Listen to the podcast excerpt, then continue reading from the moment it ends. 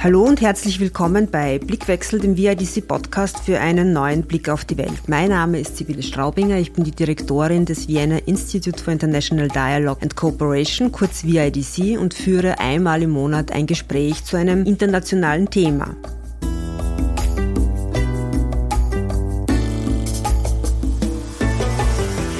Heute geht es um die Situation in Syrien nach dem großen Erdbeben vom 6. Februar. Damals kam es im syrisch-türkischen Grenzgebiet zu mehreren Beben mit einer Stärke bis 7,8 und mit verheerenden Auswirkungen. Aktuell geht man von mehr als 50.000 Todesopfern aus und circa zwei Millionen Menschen haben ihr Dach über dem Kopf verloren. Und das Erdbeben hat eine Region getroffen, in der schon vorher sieben Millionen Vertriebene Zuflucht gefunden haben. Ein Kriegsgebiet, das syrische Erdbebengebiet ist zudem ein Kriegsgebiet, in dem selbst noch nach dem Erdbeben militärische Angriffe von unterschiedlichen Akteuren geflogen worden sind. Über diese Auswirkungen des Bebens, insbesondere auf die syrischen Gebiete, spreche ich heute mit Marie-Therese Kiryaki und Andreas Knapp. Marie-Therese Kiryaki stammt aus Syrien und lebt seit vielen Jahren in Österreich. Sie ist Gründerin des Vereins für arabisch-österreichische Frauen in Wien und betreibt in den betroffenen Regionen seit 2011 Hilfsprojekte. Vielen Dank für Ihr Kommen, Marie-Therese. Dankeschön. Andreas Knapp ist Generalsekretär des internationalen Programms der Caritas Österreich, auch aktuell Vorsitzender von Nachbar in Not und hat schon viele Stationen in der humanitären Hilfe und in der EZA hinter sich. Die kann man jetzt gar nicht alle aufzählen, aber eine möchte ich erwähnen, weil sie für das heutige Thema auch relevant ist. Also bis 2000 17 und 18 bis 2019 Anfang, glaube ich, hat er mehrere Jahre im syrischen UNICEF-Büro in Damaskus gearbeitet. Vielen Dank, dass du dir Zeit nimmst, Andreas. Danke für die Einladung. Danke. Marie-Therese, Ihr Verein der arabisch-österreichischen Frauen betreibt seit vielen Jahren das Balsam-Projekt, so heißt es, in der Region. Inwieweit ist denn das Projekt vom Erdbeben betroffen? Was hören Sie denn so von Ihren Mitarbeiterinnen? Wir haben ein Zentrum, wir haben einen Partner in Antakya und das ist Amal-Zentrum und das Zentrum ist ganz gestört. Wir haben drei Rechtsanwältinnen verloren mit ihrer Familie. Die Reste sind übersiedelt, zwei sind im Spital und eine, wir wissen nicht, wo, wo sie ist. Unsere Dörfer, wir äh, helfen neun Dörfer an die syrische-türkische Grenze. Gott sei Dank, die Häuser sind nur ein Stock und die äh, Schädigung ist nicht so viel wie in, im Stadt in Antakya. Aber trotzdem, wir haben viele Leute verloren und viele sind übersiedelt nach Mersin und Adana und Ankara. Mhm. Andreas, du hast jahrelang Erfahrung im Bereich Katastrophenhilfe und du warst vor kurz nach dem Erdbeben in Syrien. Wie hat sich die Situation für dich dargestellt, auch im Vergleich zu anderen Katastrophen? Ja, leider hat sich ein ähnliches Bild ergeben, wie Frau Kiriake schon erzählt hat. Der Grad der Zerstörung, der war schon schockierend, vor allem in Aleppo, in einer Stadt, die ja durch den bestehenden zwölfjährigen Konflikt, ja auch schon stark gezeichnet ist, vor allem Ost-Aleppo. Und da war es schon extrem schockierend zu sehen, wie viel an Zerstörung noch dazugekommen ist und vor allem die Menschen zu sehen und die verzweifelten Gesichter und die Tatsache, dass Menschen wirklich kein Dach über den Kopf hatten. Und zu der Zeit, das war vier Tage nach Ausbruch des Erdbebens, wirklich im Freien übernachten mussten oder die Notunterkünfte wirklich heillos überfüllt waren zu dieser Zeit und Menschen mit ja ganz improvisierten Zeltplanen in, teilweise nur bei Temperaturen mit Minusgraden im Freien übernachten mussten und vor allem auch die Parkanlagen überfüllt waren. Mhm. Glaube ich, katastrophal. Der Karim El Gouari hat äh, mal gesagt in einem Interview, die Menschen dort haben Leid quasi, die für 100 Leben reichen würden. Und ich glaube, das äh, trifft es ganz gut, vor allem in dieser Region auch. Aber es gibt sozusagen auch positive Entwicklungen. Es gibt Projekte. Ihr Balsam-Projekt haben Sie seit 2011 ins Leben gerufen. Was war denn damals der Anlass dafür und wie hat sich das Projekt dann entwickelt? Ja, am Anfang, als die, wie Sie wollen nennen, Revolution oder Bürgerkrieg, mhm. ist, ist egal, was passiert in 2011.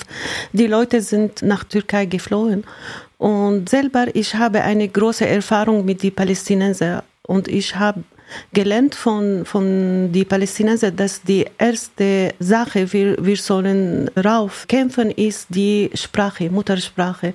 Und ich habe die Bücher mitgenommen und ein Team und wir sind nach die Grenze gegangen und mit den Flüchtlingen zu arbeiten, mit den Kindern. Und wir haben die Lehrer und die Lehrerin trainiert, wie kann man die arabische Sprache lernen äh, an die Kinder in, in einfacher Methode. Und danach, wir haben gefunden, dass äh, die Jungen sind drogenabhängig und manche von diesen Jungen, sie, sie waren Dealer auch. Und wir haben Projekte für die Lehrer und die Eltern und die Jungen. Wie kann man dann diese Leute helfen gegen die Drogenhändler und so. Und danach, wir haben viele Sachen gefunden, zum Beispiel die Zwangsheirat, die Kinderheirat und unsere Projekte entwickelt wie die Leute brauchen mhm. in Lager. Am Ende wir haben zwei Klinik, zwei Ordinationen gemacht, eine für Frauen und eine für Kinder. Wir haben geholfen 7500 Frauen, 3500 Kinder, aber in unserer Klinik alles ist gratis auch die Verkehr. Wir haben einen Bus vermietet und dieser Bus nimmt die Leute von ihren Dörfern nach Antakya und sie kriegen die Behandlung und die mhm. Medizin und zurück. Nach zweieinhalb Jahren die türkische Regierung hat die Syrer erlaubt, in ihre Spitäle zu gehen, frei. Und darum wir haben unsere Ordination geschlossen mhm. und wir haben ein kulturelles Zentrum für die Kinder und Jugend auch mit unserem Partner in Amal. Und wir haben viele Ärzte mitgenommen von Österreich, Syrer und Österreicher. Und sie haben viele Operationen gemacht für die Kinder dort. Und bis was passiert, wir sind gestoppt jetzt. Jetzt wir beginnen von Anfang an.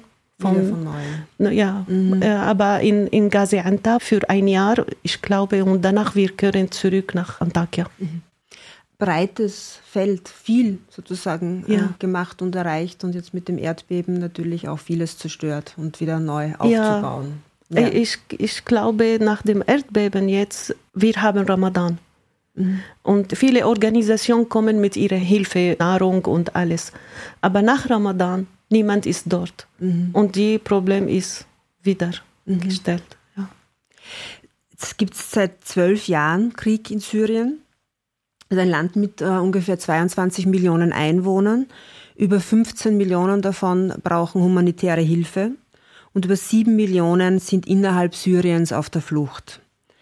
Die internationale Hilfe ist schon seit vielen Jahren in der Region tätig. Aus Österreich sind auch, ich glaube, neben der Caritas auch die Volkshilfe und äh, Care vor Ort, also vor Ort an unterschiedlichen Orten in Syrien.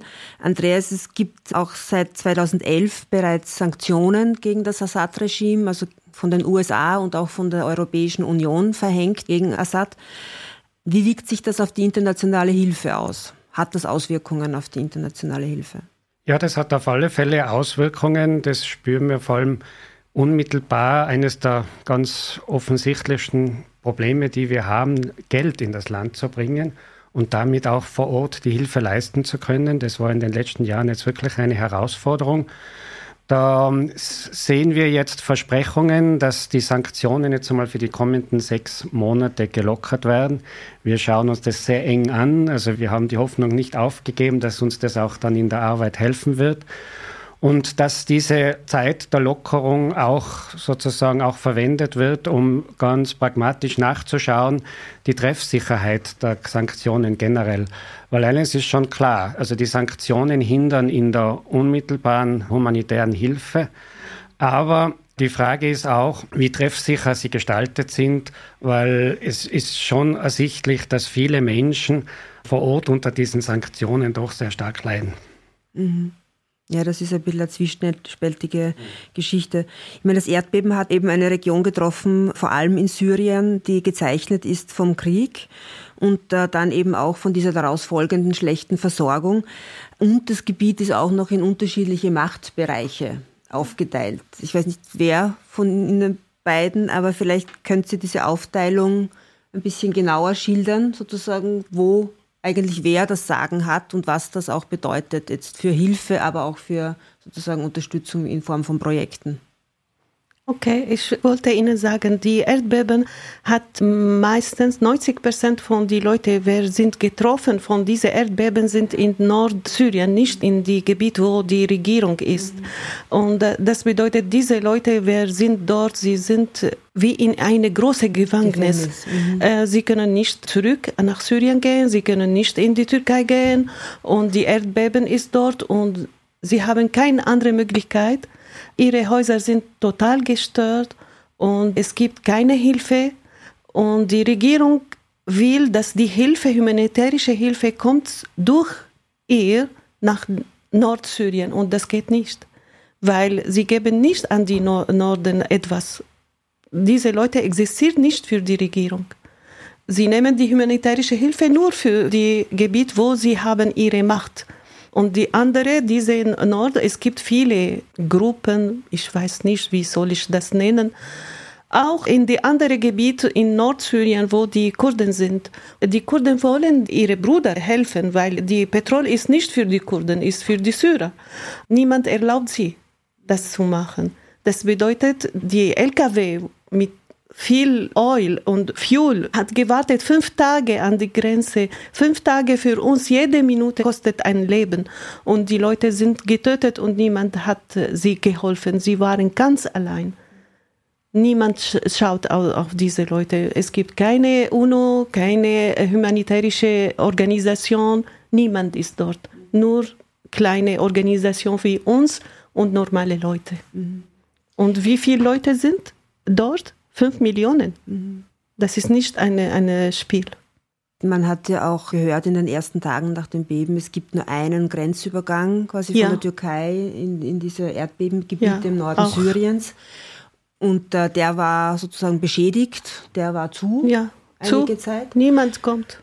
Und das heißt, das hat große Auswirkungen, jetzt natürlich das Erdbeben, aber die politische Situation hat auch große Auswirkungen auf die humanitäre Situation und humanitäre Hilfsorganisationen. Wie seht ihr das als Caritas? Ja. Also wie du sagst, man muss da sehr pragmatisch im Sinne der humanitären Hilfe vorgehen. Es gibt diese drei großen kontrollierten Gebiete. Es gibt die von Assad-Regime, von der syrischen Regierung kontrollierten Gebiete. Mhm. Die sind ja Zentralsyrien und eher das Westsyrien.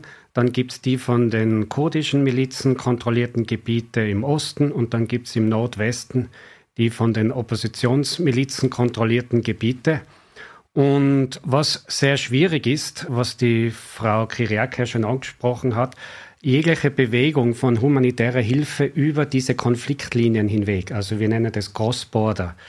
Darum über die Jahre auch der pragmatische Zugang, dass zum Beispiel die Caritas mit der Caritas Syrien, wir konzentrieren uns auf die Hilfe in den Assad-kontrollierten Gebieten, wobei wir unser internationales Caritas-Netzwerk nützen, dass andere Caritas-Organisationen, in dem Fall die Caritas Luxemburg, die Hilfe über die Türkei in die oppositionskontrollierten Gebiete hier leistet. Weil mhm. es ist für eine Organisation nicht möglich, diese, über diese Crosslines, wie wir das nennen, äh, Hilfe zu, zu leisten. Wobei dann im Assad-kontrollierten Gebiet über die Zusammenarbeit mit der Caritas Syrien sind wir lokal registriert. Da gibt es auch alle Erfahrungen. Da kann man dann schon garantieren, dass die Hilfe ankommt wobei eben diese Cross-Line-Hilfe sehr, sehr schwierig ist und die geht nur über solche internationale solidarische Netzwerke wie in unserem Fall die Caritas. Mhm. Ihr habt das, glaube ich, auch aufgeteilt, sozusagen Care und die Volkshilfe haben jeweils ein anderes Gebiet genau, noch nicht. Genau. Es wäre auch so, und da hindert leider eine Naturkatastrophe nichts am Kriegszustand, einen traurigen Kriegszustand, dass das einfach verfeindete Parteien sind, da wäre es auch für eine Organisation schwierig, auf beiden Seiten zu helfen. Das würde eine Organisation einem großen Sicherheitsrisiko aussetzen. Darum dieser sogenannte Whole of Syria Ansatz, den verfolgt auch die United Nations. Und da gibt es, auch wenn das zur Zeit der absoluten Erdbebenkatastrophe unzureichend war, weil dieser eine Grenzübergang unpassierbar war und das war wirklich ein Bottleneck, gibt es auch nach wie vor diese UN-Resolution, die sicherstellt, dass die UN, dass es ein UN-Mandat gibt, dass diese Teile Syriens von den Oppositionsmilizen kontrollierten Gebiete, dass die über die Türkei versorgt werden dürfen. Mhm. Aber natürlich hat es in, in Zeiten der Krise zu einer absoluten Bottleneck-Situation geführt.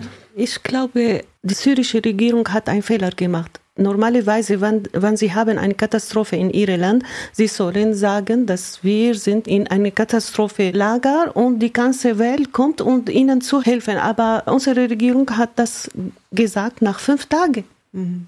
Fünf Tage, das war Ausnahmezustand, der aus, ja. also Ausnahmeverhältnisse eigentlich bedingen ja. würde, oder ja.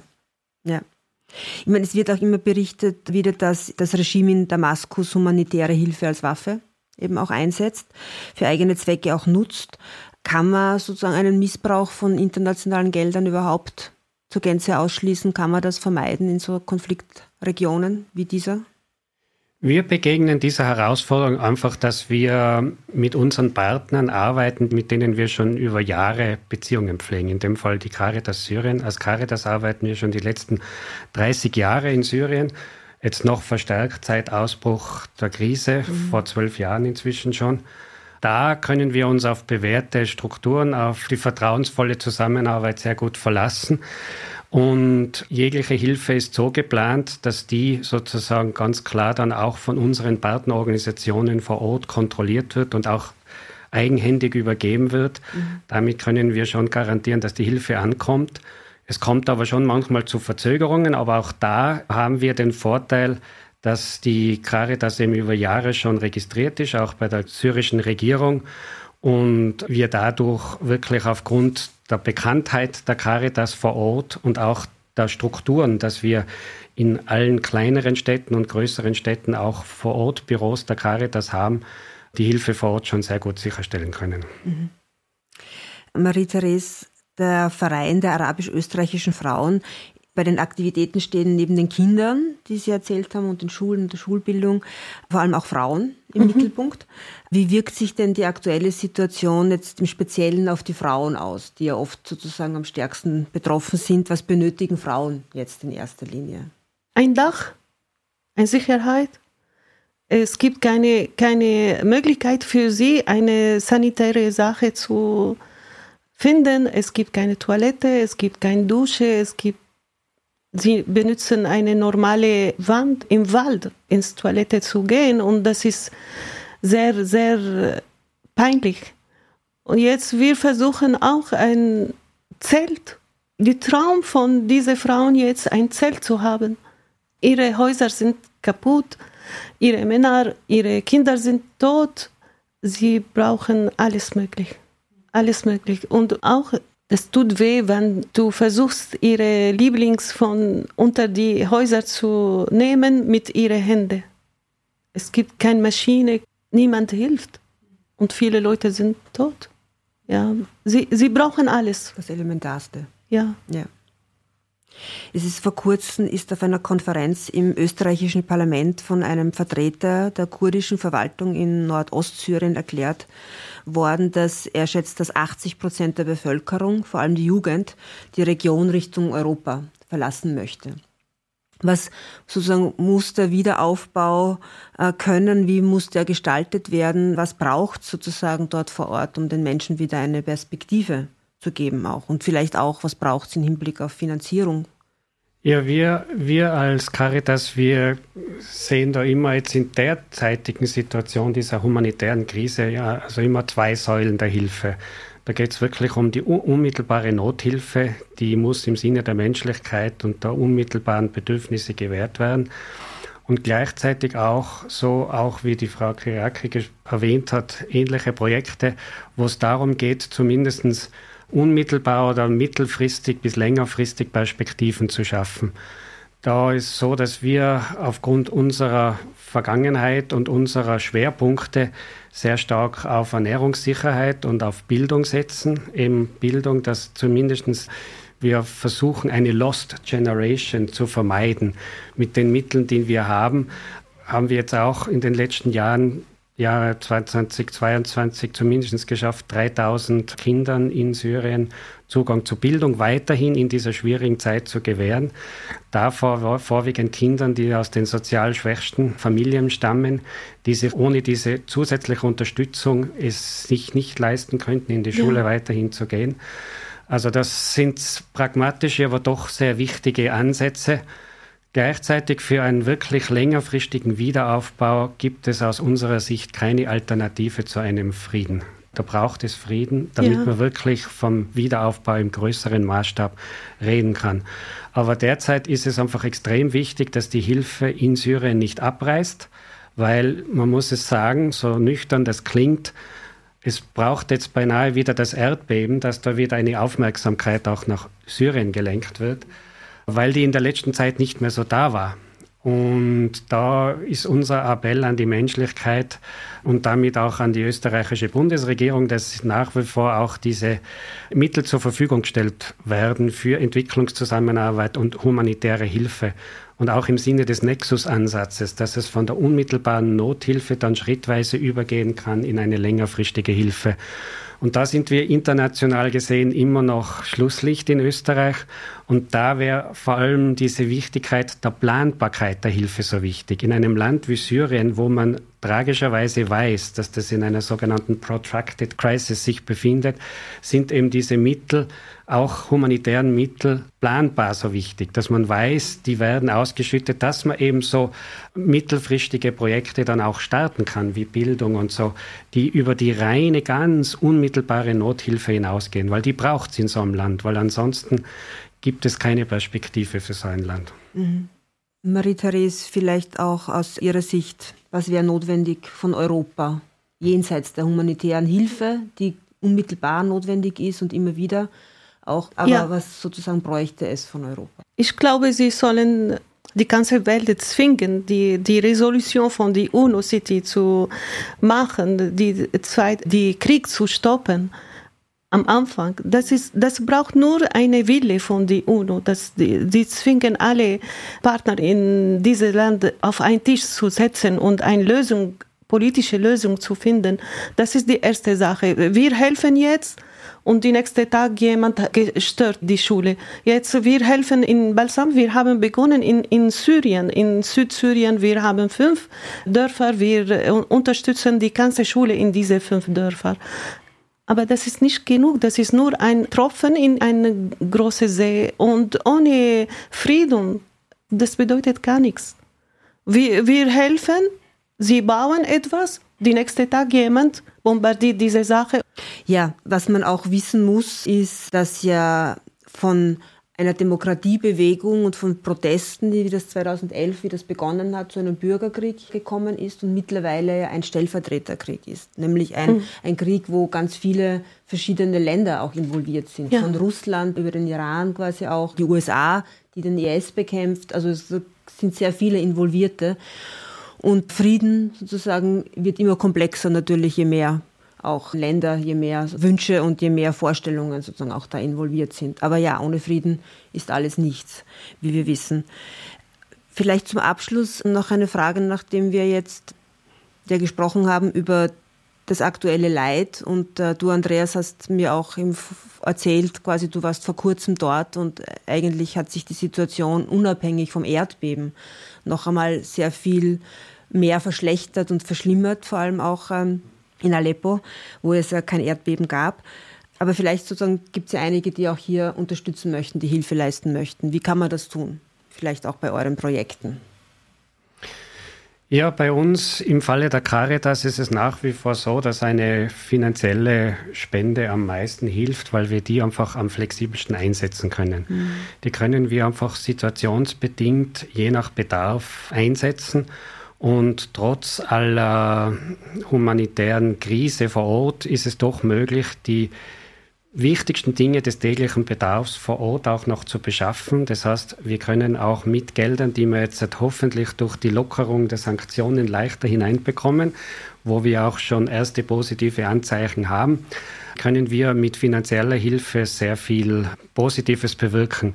Sei es mit zur Verfügung stellen der unmittelbaren Dinge des täglichen Bedarfs in den Notunterkünften. Da betreibt die Caritas zum Beispiel derzeit 20 von denen, wo Essen, Matratzen, die wichtigsten Dinge, auch Verbesserung der sanitären Anlagen in diesen Unterkünften geleistet werden. Aber auch wir finanzielle Unterstützung betroffenen Haushalten geben können für Reparaturarbeiten. Wir nennen das auch Cash for Rent. Wo sie sich sozusagen mal vorübergehend eine Unterkunft leisten können und parallel dazu wieder schauen können, ihre Häuser wieder zu reparieren. Also das ist schon sehr viel, was man leisten kann und wo einfach eine, eine Spende am meisten bewirkt. Mhm. Es ist auch einiges möglich. Es klingt gut zum ja. Abschluss. Ja, auch für uns dasselbe Situation. Äh, speziell äh, früher, wir könnten die Spende als Kleidung oder Medizin mitnehmen nach die Türkei. Jetzt, wir dürfen das nicht machen. Wir sollen alles neu kaufen und sie mhm. wollen die Rechnung sehen. Und das, das ist nicht möglich. Das bedeutet, wir sollen Cashgeld mhm. mitnehmen und dort alles kaufen. Mhm. Ja. Grundsätzlich auch sinnvoll, es vor Ort zu kaufen, abgesehen jetzt von Transportkosten, ja. aber auch quasi Unterstützung vor Ort. Ja durch ja. diesen Einkauf. Das ja. ist das eine, muss man auch sagen. Ja. Aber vielleicht, weil das würde ich jetzt gerne noch kurz darauf kommen, weil Sie haben ja auch ein Orchester. Es gibt ja ein Benefizkonzert in Kürze, oder? Mhm. Vielleicht können Sie noch kurz erzählen von diesem Orchester. Ich habe es mir angesehen auf YouTube. Ja. Und es ist wirklich sehr großartig. Ja, dieses Projekt, ich habe das gebildet mit einem Junge.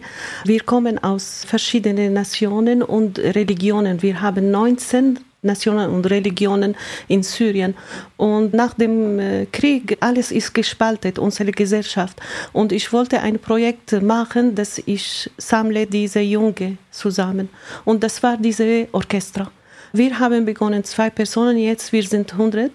Und diese Leute sind von verschiedenen Religionen, verschiedenen Nationen und verschiedene politische Idee. Manche sind mit der Regierung, manche sind gegen die Regierung, manche sind äh, neutral. Aber sie haben gewusst, wenn sie kommen zu uns, sie dürfen nicht über die Religion und Politik sprechen. Mhm. Und nach zwei Jahren, es war eine, eine ähm, Sicherheitszone zwischen diese Jungen und sie haben begonnen, einander zu hören. Und wir haben wieder diese Brücke zwischen dieser Jungen gemacht. Jetzt, sie verstehen die andere Meinung. Und ich glaube, das ist das erste Projekt, wie dieses Projekt in unserer Gemeinde in Europa. Und ich spreche über dieses Projekt für, für die anderen Syrer in Europa, dass sie sollen etwas so machen. Durch die Musik, durch die Kunst, wir können schaffen und wieder diese Jungen sammeln und etwas positiv zu machen in unserer neuen Gesellschaft. Wunderbar, das ist ein schöner, hoffnungsvoller Abschluss. Ja. Und wir werden die Links in den Shownotes auch angeben, sozusagen, dass man die Caritas Homepage findet, dass man ihr Projekt auch findet und mhm. dass man unterstützen kann, danke. wenn man das möchte. Vielen Dank. Dankeschön. Danke, danke. Das war Blickwechsel, der Podcast für einen neuen Blick auf die Welt zum Thema Syrien nach dem Beben. Nächstes Mal geht es um Syriens Nachbarn, die Türkei, wo Mitte Mai Parlamentswahlen bevorstehen. Wahlen, die einiges auch verändern könnten im Land. Ich freue mich, wenn ihr wieder mit dabei seid und inzwischen sonnige, bunte Tage und endlich ein bisschen Frühling. Danke.